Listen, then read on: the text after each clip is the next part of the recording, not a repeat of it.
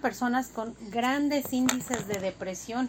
Así es, ¿verdad? No solamente los adultos, también los niños, los adolescentes. Y bueno, hay, hay este, factores de, fuertes para que un niño se deprima, por ejemplo, la separación, un divorcio de sus padres. Este, en los jóvenes también una ruptura amorosa eh, también puede ser causa de depresión.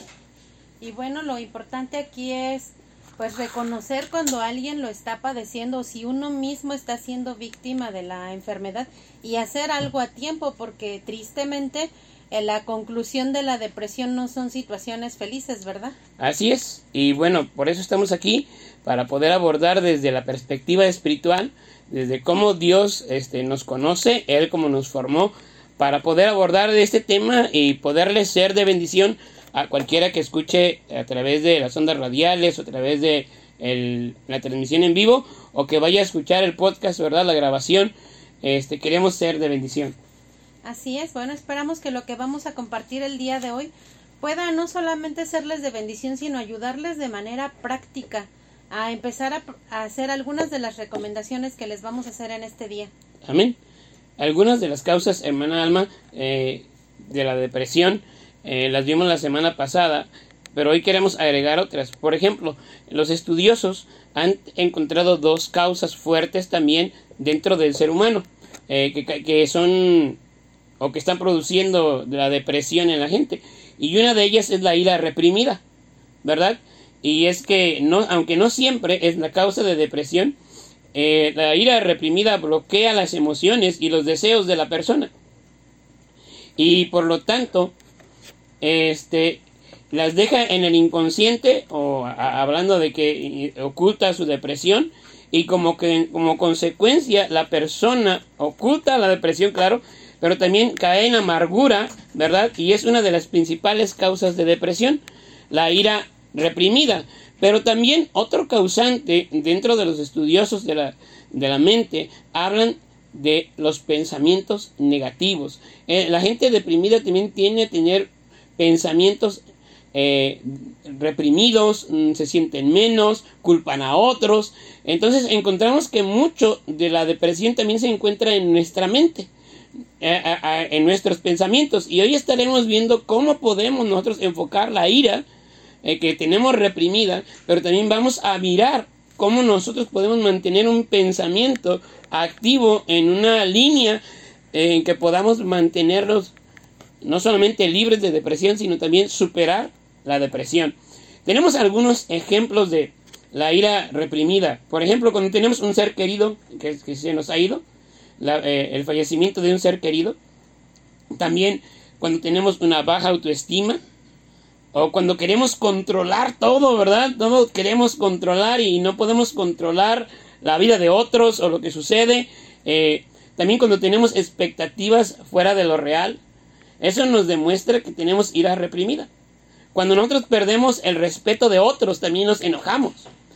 Cuando perdemos la salud, también cuando tenemos metas poco alcanzables, eh, nos habla que podemos tener ira reprimida dentro de nosotros. ¿Me ayudas leyendo Efesios 4.31, por favor, hermana?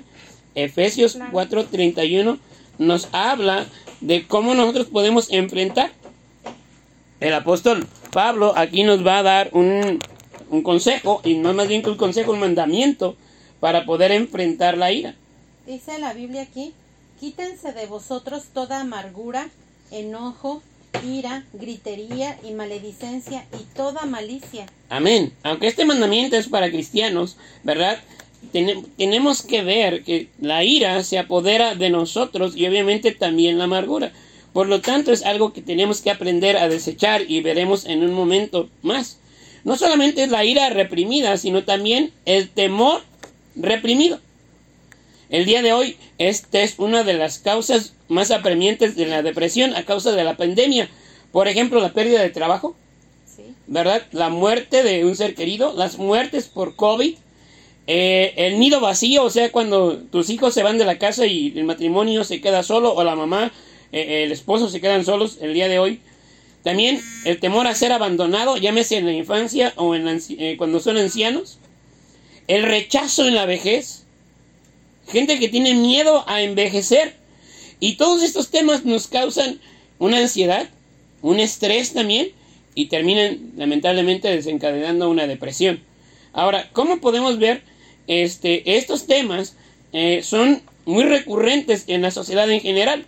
Pero veamos qué es lo que dice Isaías 41.10. Si me ayudas, hermana Alma, por favor, en Isaías 41.10.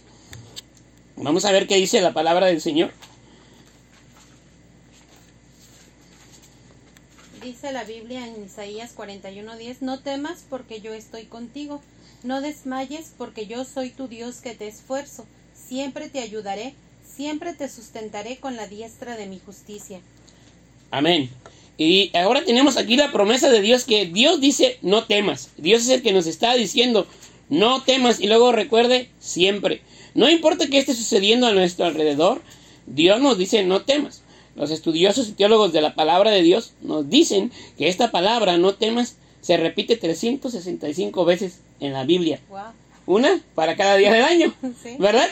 Como si Dios supiera de nuestros temores recurrentes, no importando en la edad que tengamos y los momentos que estamos pasando, la promesa de Dios es no temas, siempre te sustentaré. Entonces debemos confiar en las promesas de Dios, no importando lo que nos está sucediendo. También a veces no solamente tenemos la ira o el temor reprimido, a veces tenemos el estrés reprimido, ¿verdad? Por ejemplo, eh, tenemos problemas en el trabajo, no sabemos cómo eh, canalizar los problemas en el trabajo y eso nos causa estrés. También algo que sucede muy a menudo este, en, aquí en Cancún donde vivimos es el cambio de residencia. Cancún, la última vez que leí, y está yendo y viniendo la gente, diario llegan más o menos este, dos mil personas para vivir y se van 1800 personas. Entonces tenemos gente que tiene estrés por cambio de residencia y eso, este, obviamente también cuando no se canaliza, llegamos a la depresión.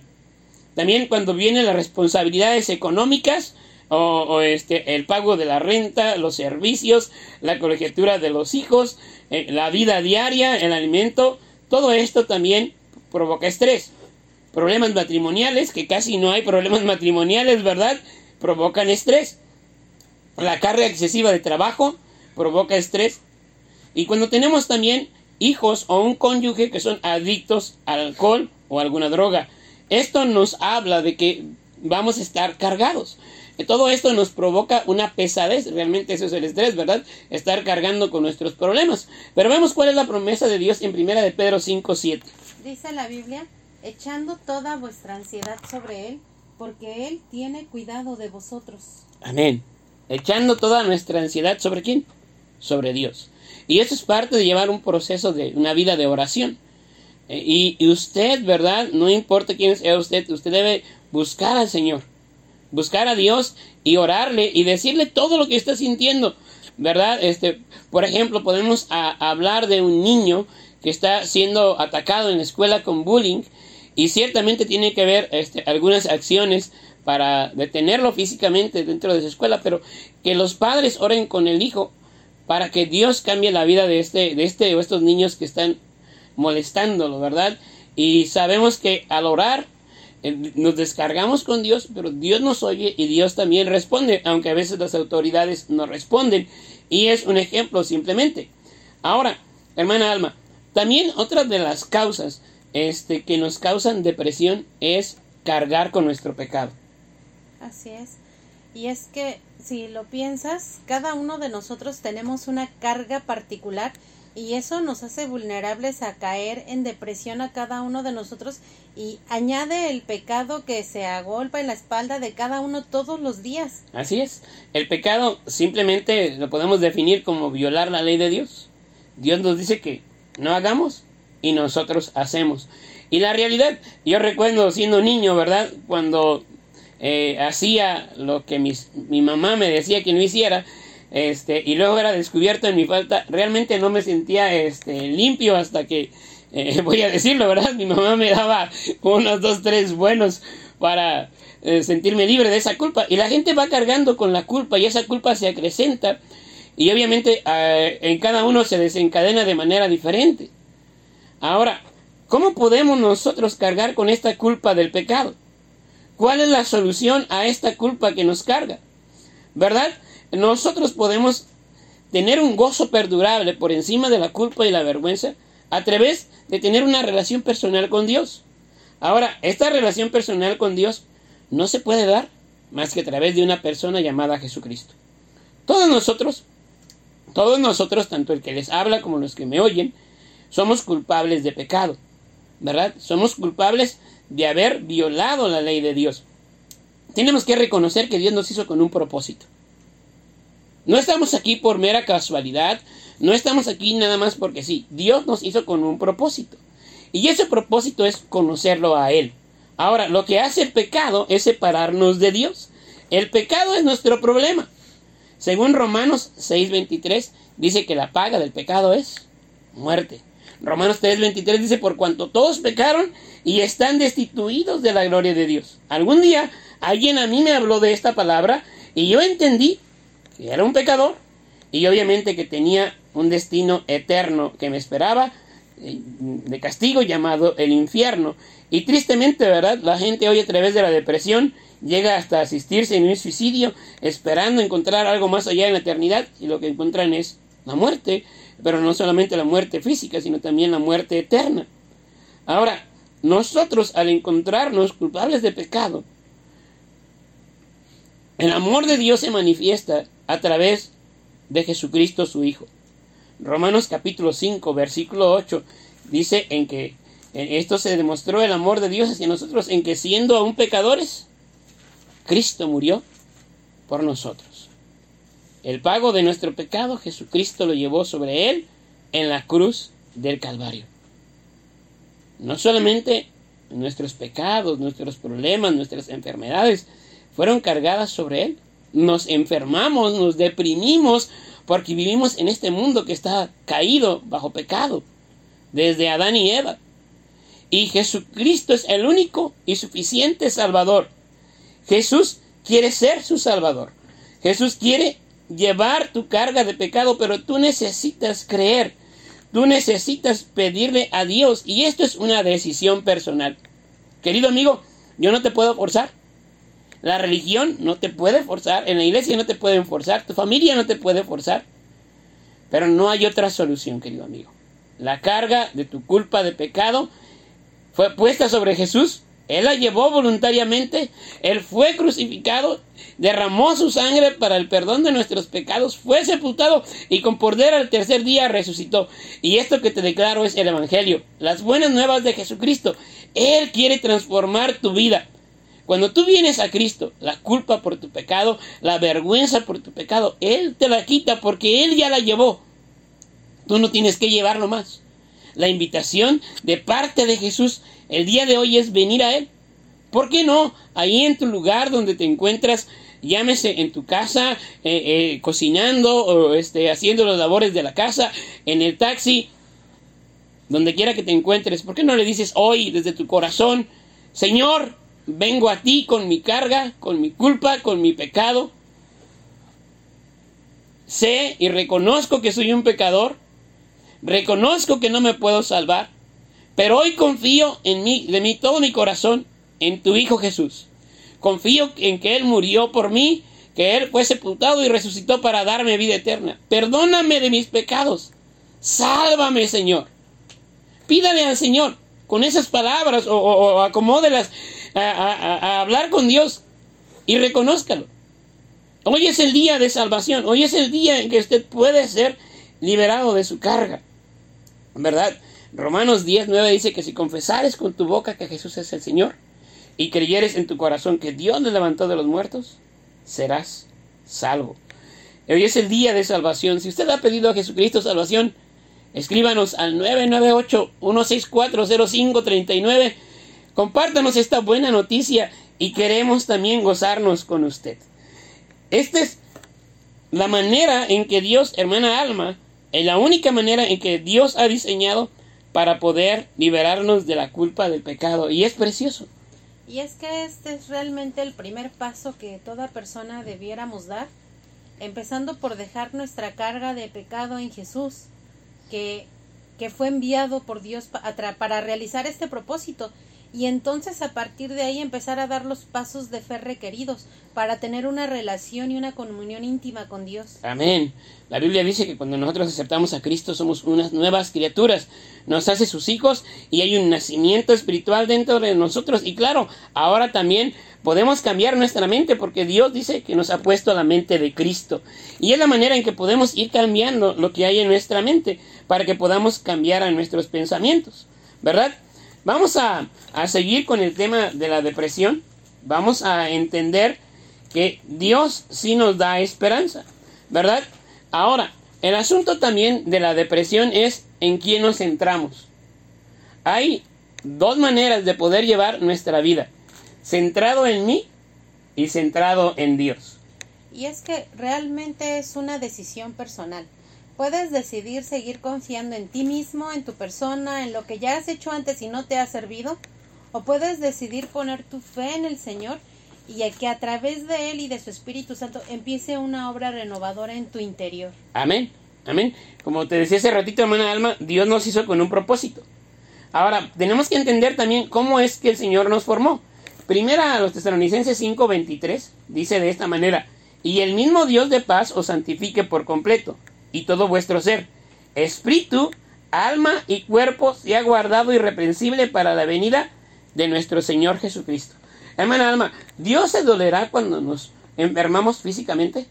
Claro que sí, Él nos dio un cuerpo capaz de sentir y es porque Él se identifica con nosotros, es porque Él siente lo que nosotros sentimos realmente. Jesús es Dios hecho carne, ¿verdad? Él, él subió, al, subió al cielo, Jesucristo regresó al cielo y eh, llevando su cuerpo.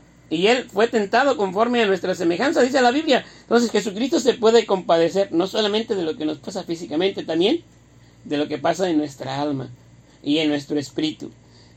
Y comprende lo que estamos sintiendo. A veces muchas personas se sienten incomprendidas y solas en el mundo cuando realmente tenemos uno que se siente identificado en todos los aspectos con nosotros. Amén.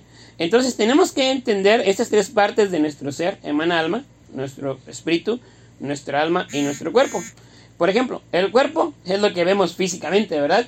Este, entendamos algo, espíritu y alma y cuerpo. El cuerpo es la caja del alma y la caja del alma y el espíritu, ¿verdad? Estamos en estos tres seres eh, eh, perdón, en estas tres identidades de nuestro ser, espíritu, alma y cuerpo.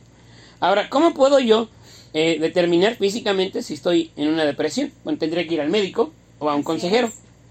También mm, el médico o el consejero debería de mandarme a hacer exámenes médicos completos para saber cómo está funcionando mi cuerpo y si tengo ausencia de alguna sustancia o mi cerebro está desarrollando o produciendo sustancias en exceso que me están causando de la depresión. Así es, y en base a ese análisis aún, el doctor puede recomendarte el uso de medicamentos. Sí, así es, pero también si, por ejemplo, la persona está pasando por una enfermedad eh, como el cáncer o otra enfermedad que requiere ser asistida donde se inmunodeprime, también la persona debería de preguntarle al médico si alguno de estos medicamentos le está causando la depresión. Así es, porque a veces por ignorancia tomamos medicamentos que alteran el estado de nuestro cuerpo para mal. Entonces debería ser importante hablar con su médico de una manera específica de la depresión y de lo que usted está sintiendo y evaluar el cuadro completo. Sí, también lo que debemos hacer es mantenernos en una rutina diaria que nos permita dormir por lo menos nuestras horas regulares de sueño para poder descansar y que nuestro cuerpo pueda descansar, ¿verdad? Este también ajustarnos a un horario, por ejemplo. Así es. Eh. Eso te ayuda en todos los aspectos de la vida, o sea, te vuelves una persona más organizada, pero el hacer por cosas por horario te anima a activarte aun cuando no tienes el deseo de hacerlo. Así es. Y bueno, algo que nos va a ayudar y que debemos de, aquí requiere de disciplina es también mantener nuestro entorno limpio, recogido, ¿verdad? No tirado, no un regadero, este, mantenernos con el cabello corto si somos varones, este, eh, aseados en nuestro cuerpo, eh, vestidos, no andar con la pijama todo el día. Y es que es algo de lo que ya no se habla, pero el desorden en tu casa habla del desorden dentro de ti. Así este, es. si nosotros no procuramos un entorno agradable a nuestro interior, está lejos de estar agradable. Así es. Y bueno, también algo muy recomendable, por último, en lo del cuerpo, hermana Alma, es poder pasar tiempo bajo los rayos del sol. Que ahorita con, con todas las recomendaciones del gobierno se vuelve difícil, pero realmente hay que procurar aún sacar a nuestros hijos al sol, pasar tiempo al aire libre. Sí, el- la luz solar es muy importante. Si usted vive en algún lugar este, donde la luz del sol en el invierno es muy carente, pues procure, ¿verdad? Por lo menos salir durante el día a caminar, si es posible. Eh, por ejemplo, yo recuerdo allá este, en los inviernos en el Estado de México salir en la azotea, en la casa de mamá, y tendernos en una cobija un buen rato, una media hora y sudar. Y ya uno se levanta, ¿verdad? Diferente, con otro pensamiento, con otro ánimo, porque la luz del sol es muy importante. Eso es referente a nuestro cuerpo. Pero luego vamos a ver qué es el alma. El alma es un ser que no miramos. Pero realmente dentro del alma, hermana alma, están nuestra voluntad, nuestros pensamientos y nuestras emociones. Así es. ¿Sí? Entonces, lo que la persona decide pensar, ¿verdad? Eh, Este, eh, va a hacer que, que su cerebro empiece a producir ciertos químicos. Entonces, si yo estoy pensando negativamente, a eso se va a ajustar al cerebro. Si yo pienso de una manera espiritual, ¿verdad? Si yo pienso de una manera no carnal, vamos a mirar que la Biblia nos dice lo que podemos hacer, cómo pasar en nuestro pensamiento. Romanos 12.2, Romanos capítulo 12, el versículo 2. Dice la Biblia en el libro de Romanos 12:2, no os conforméis a este siglo, sino transformaos por medio de la renovación de vuestro entendimiento, para que comprobéis cuál sea la buena voluntad de Dios, agradable y perfecta. Amén. Algo que nos sucede, hermana Alma, cuando llegamos a la iglesia y Dios empieza a cambiar nuestra vida, ¿qué te dicen? Te lavaron el cerebro.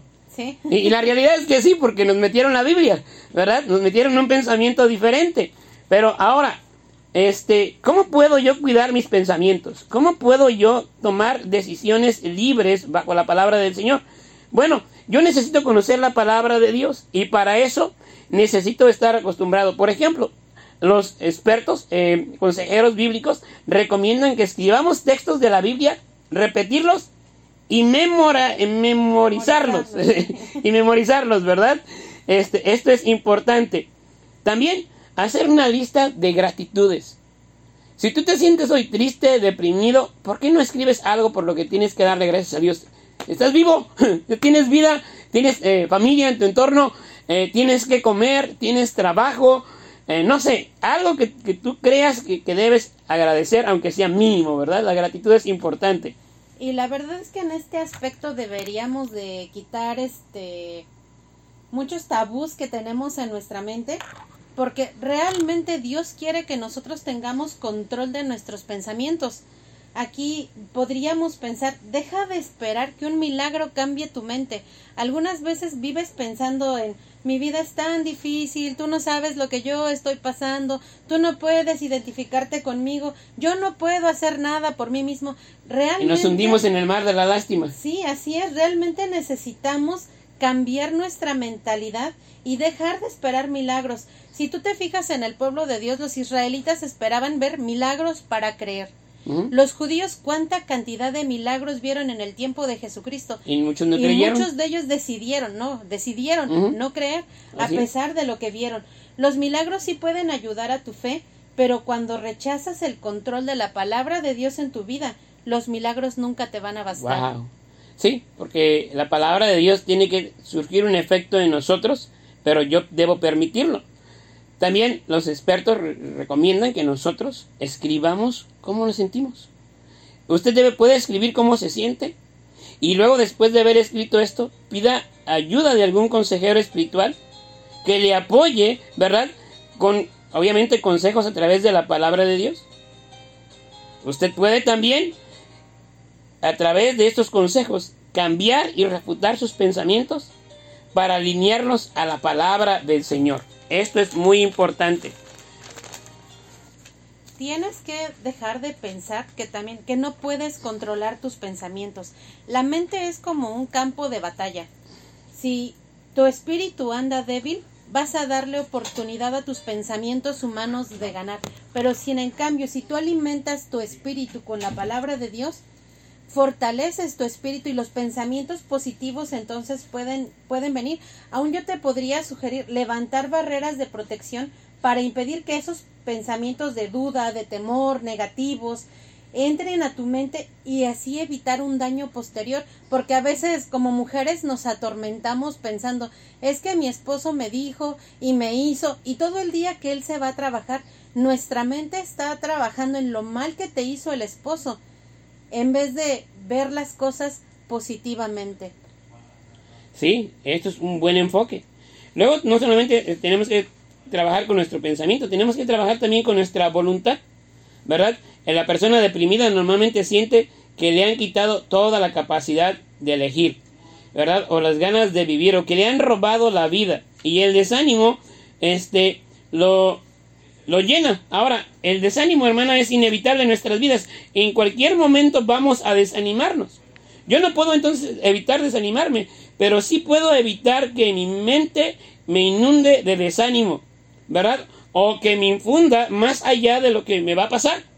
Entonces, yo puedo decidir, bajo un acto de voluntad, guiado por la gracia del Señor, pasar por esos periodos de, depresión o pasar por esos periodos de desánimo de una manera diferente, ¿verdad? A la que yo estoy acostumbrado, a la que yo veo en otros, a la que el mundo me enseña. A través de la gracia del Señor puedo pasar por estos procesos. Ahora, entonces hay cosas que yo tengo que hacer que estoy obligado a hacer aunque no tenga ganas, como levantarme e ir a trabajar, ¿verdad? Y es que cambiando nuestro entorno y muchas cosas que hacemos todos los días, podemos ayudar a nuestra voluntad a decidirse por el pensamiento correcto. Amén. Ahora, vamos a mirar algunas cosas que usted puede hacer para ayudar a su vida, a su voluntad, a mantenerse firme.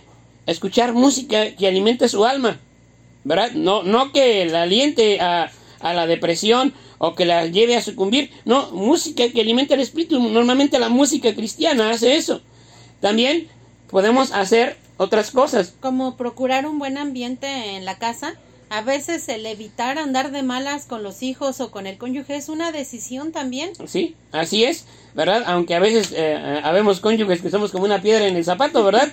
Pero es una decisión. Y por lo tanto yo puedo vivir gozoso y, con gozo, y, y, también con gratitud. Eh, ¿Qué tal levantarnos en la mañana y decir, mira, ya salió el sol, gracias Dios, escuchen las aves, ¿verdad? Eh, puedo ir al mar y decirle, Señor, gracias ahí desde el mar, aquí en Cancún, que lo tenemos tan cerca. Aún a mí me parece importante volver a hablar de un ambiente limpio y ordenado en tu casa. Amén tener las cosas en una disposición, animar a tus hijos a que la limpieza es parte de la vida y te ayuda no solo a tener una buena presentación, sino que las cosas funcionen bien en casa. Así es. También, hermana Alma, dentro de todo esto, hay cosas espirituales eh, que pueden estar atormentando a la gente dentro de nuestros hogares. Y algo que vemos muy común el día de hoy, que parece que no, que, que muy superficial o muy inocente, es todo este argot ah, ligado a la santería. Hay gente que tiene cocos en su casa trabajados, este tiene eh, caracoles, ah, hay gente que ha acudido con paleros y con santeros y todo eso está ligado al satanismo y Satanás no es otra cosa que destruir a las personas. Entonces animamos a la gente y Dios desea que nos deshagamos de todo esto que está ligado a, a todo lo que tenga que ver con ocultismo, y satanismo. Y es que son objetos que maldicen nuestro ambiente lejos de, de, bendecirlo. Y que impiden la bendición de Dios. Así es. Entonces yo no puedo decirle a Dios, entra, si no he sacado al diablo. ¿Verdad? Ahora, yo no puedo, pero Dios sí puede entrar. Pero un acto voluntario es sacar todo esto que está estorbando para que Dios bendiga. Y de verdad, llámese caracoles, llámese cocos, y le digo todo esto porque yo, yo viajo muy a menudo a Cuba y sé todo esto. Pero usted puede pensar en otras cosas que yo no estoy diciendo, que el Espíritu de Dios ya le está diciendo y que usted debe actuar al respecto. Algo que a mí me parece también importante y volviendo a temas de actualidad y de moda, por favor resistan el pasar demasiado tiempo en su teléfono. El teléfono nos está robando la vida. Estamos perdiendo tiempo, estamos perdiendo contacto con lo importante. También evitar mucho tiempo la televisión.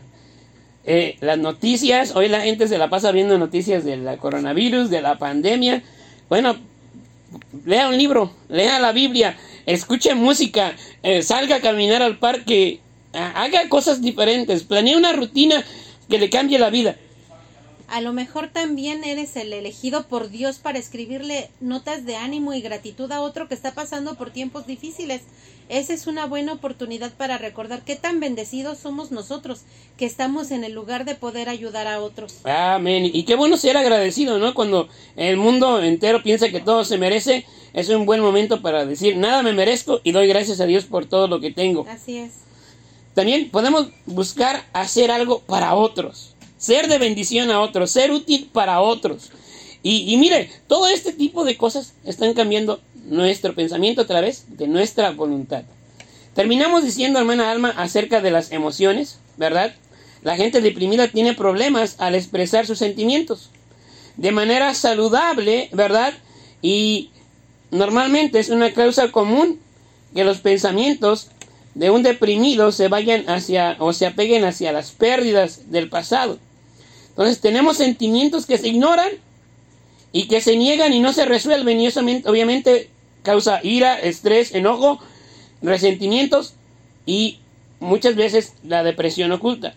Por lo tanto, es necesario nosotros sacar de nuestro interior, desinteriorizar los pensamientos que hay dentro de nosotros.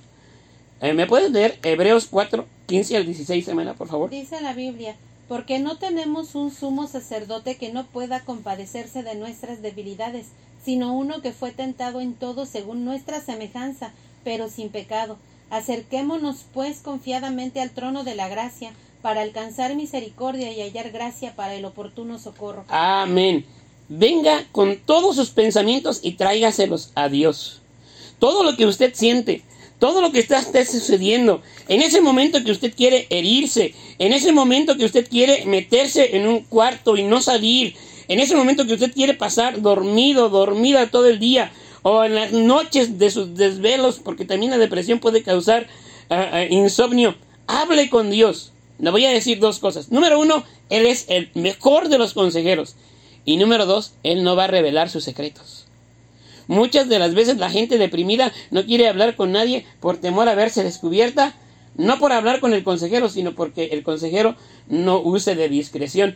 Entonces, ven a Dios, ven a Dios, habla con Él y dile cómo te sientes. Job lo hacía, David lo hacía, José lo hizo. Daniel tres veces oraba y muchas veces yo creo que Daniel también estaba exteriorizando con Dios lo que estaba sucediéndole. David lo escribe en los salmos. Entonces, todo lo que estás sintiendo, habla con Dios y si algo de estas emociones son pecaminosas, dile al Señor que te permita alinearte a lo que su palabra y su voluntad dice. Esto es muy importante referente a nuestra alma. Dijimos que está nuestro pensamiento, nuestra voluntad y nuestras emociones. Y por último tenemos, hermana alma, el espíritu. El espíritu, Dios nos hizo seres espirituales. Cuando hablamos de, del espíritu, es que este espíritu nuestro debe estar en dependencia del Espíritu Santo de Dios. Dios nos conoce. Aunque no podemos sentir, hermana alma, la presencia de Dios, sí podemos sentir su ministración. Y que es muy real. Sí podemos sentir su presencia. Sí podemos saber que nos quiere dirigir. Dios sabe lo que tú estás padeciendo. Dios conoce Ahora, cuando lo conoce de tu boca es mejor. Y su espíritu, cuando nosotros somos hijos de Dios, se alinea con nuestro espíritu para poder vivir libremente, para poder vivir con una voluntad que podamos someternos a Él con gozo, con gratitud, con vida. Así es, y bueno, yo quisiera compartir un pasaje aquí en, en Zacarías 4.6, dice la Biblia, entonces respondió y me habló diciendo, esta es palabra de Jehová a Zorobabel que dice, no con ejército ni con fuerza, sino con mi espíritu, ha dicho Jehová de los ejércitos. Y, y, vemos el Espíritu Santo de Dios fortaleciendo a sus hijos a través de las generaciones. Y ahora que nosotros somos hijos de Dios, podemos decir con seguridad que su Espíritu Santo mora dentro de nosotros y que es de Él de donde viene la fortaleza con la que podemos salir adelante.